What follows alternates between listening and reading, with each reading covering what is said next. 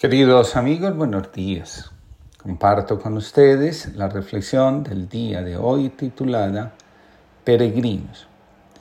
En la serie Los elegidos hay una historia profundamente conmovedora. Natanael es presentado como un arquitecto constructor. Al parecer, la arquitectura está muy relacionada con la grandeza de Dios. Lucas nos cuenta, como algunos le hablaban del templo, que estaba adornada con bellas piedras y ofrendas votivas. Seguramente, Natanael guardaba en su corazón un deseo por expresar la grandeza de Dios a través de sus construcciones. La serie nos muestra cómo Natanael, siendo joven, alcanza un lugar destacado entre los constructores que están al servicio de Roma. Natanael está construyendo una torre tiene muchas dificultades para tener los suministros que necesita. Los romanos lo desprecian no solo por ser judío, sino también por ser joven. No creen en su talento. La obra se viene abajo y Natanael es despedido. Junto a la torre también se derrumban sus sueños. Ahora está bajo una higuera llorando su fracaso y pidiéndole a Dios que calme el anhelo que tiene su corazón de conocerlo en toda su grandeza. La carta a los hebreos presenta a Dios como el constructor del universo. De ahí que una gran obra es también un gran servicio de amor a Dios. Felipe, después de conocer a Jesús, queda profundamente impactado. Bastó una sola palabra para que Felipe dejara a Juan el Bautista y decidiera seguir a Jesús. Al ver a Felipe, Jesús le dijo, sígueme. De inmediato dejó su anterior escuela porque supo en su interior que había encontrado algo más grande que sin lugar a duda correspondía a su anhelo interior. En la espiritualidad se conoce con el nombre de peregrino a aquella persona que sabe desprenderse de lo que sabe para dejarse guiar por aquello que su corazón ve. Mientras Natanael se debate en su interior, Felipe se acerca y le dice, hemos hallado aquel de quien escribió Moisés en la ley, así como los profetas, a Jesús el hijo de José de Nazaret. Natanael le dijo, de Nazaret puede salir algo bueno. Le dijo Felipe, ven y ve.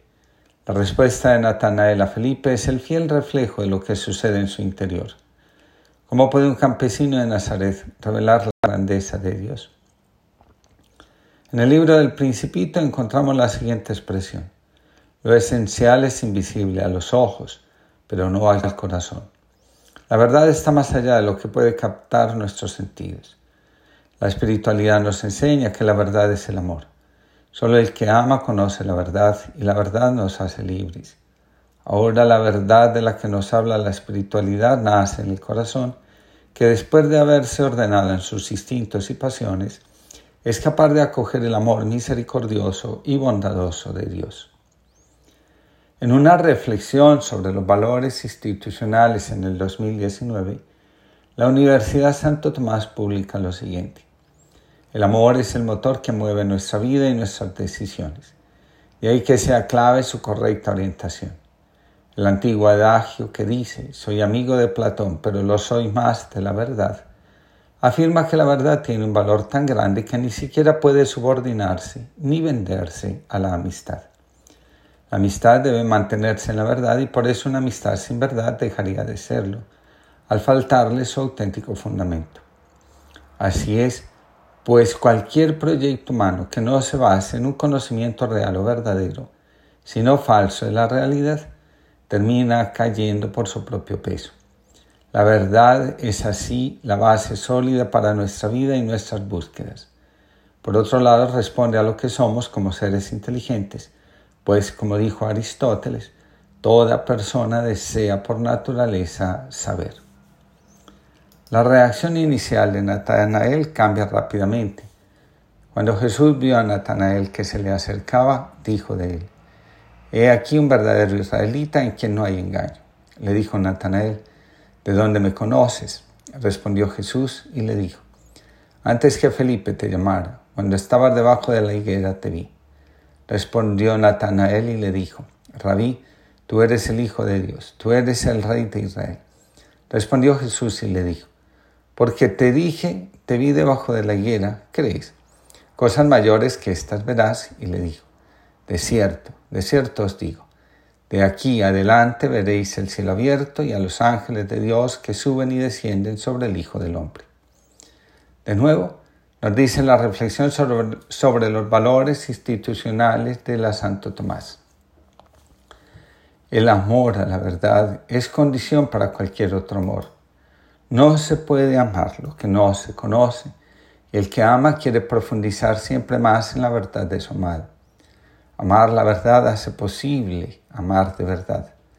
Este amor que nos abre humildemente a la verdad se manifiesta en una serie de acciones como el estudio y la investigación que nos permiten superar la ignorancia, los prejuicios y ser coherente con la verdad conocida en nuestras palabras y acciones, lo que se conoce por veracidad en tanto que nos permite identificar la falsedad y corregirla.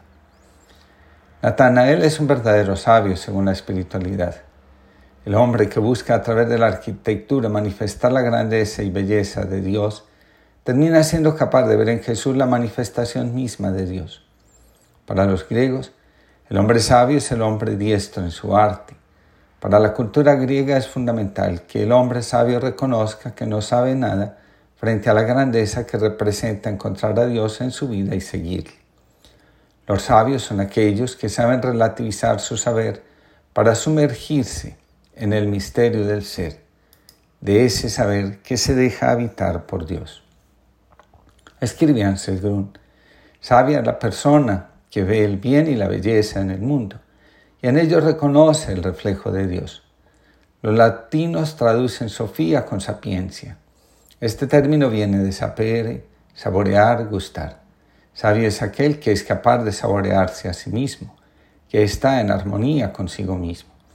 Quien está reconciliado consigo mismo irradia buen sabor también hacia afuera.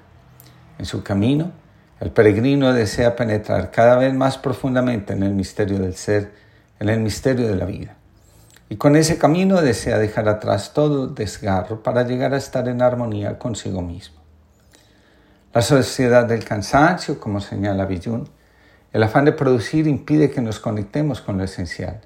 Es más, la conexión con el misterio, con lo sagrado, con lo trascendente, se vuelve un obstáculo para alcanzar las metas de felicidad que la sociedad de la producción y la competencia nos proponen alcanzar. Desligados de lo profundo, podemos dedicarnos a llenar las horas de trabajo, de proyectos y de consumo. Para volver a ser nosotros mismos y centrar la atención en lo fundamental, que es lo único que puede sanarnos de la histeria de la producción, de la depresión y el vacío existencial, necesitamos convertirnos en peregrinos del destino. Para lograrlo, es necesario dejarnos impregnar del deseo de vivir una relación profunda con aquel que nos puede revelar la verdad sobre nosotros mismos y sobre el sentido de la vida. Me siento a contemplar todos los dolores del mundo y toda la opresión y la vergüenza. Veo en el arroyo a la madre ultrajada por sus hijos, que muere abandonada, extenuada, desesperada. Veo a la mujer ultrajada por su marido, Veo los efectos de las batallas, de la peste, de la tiranía. Veo a los mártires y a los prisioneros. Observo el hambre, las humillaciones y degradaciones impuestas por los poderosos a los obreros, a los pobres, a los negros. Todas estas cosas, todas las vilezas y agonías sin fin, me siento a contemplar, a ver, a oír y permanezco mudo. Walt Whitman que tengamos una linda jornada y que este mes que hoy iniciamos traiga abundantes bendiciones para cada uno en su vida personal, profesional y que en nuestro interior sintamos el llamado de ir más allá de lo que estamos acostumbrados a ver, sentir y palpar.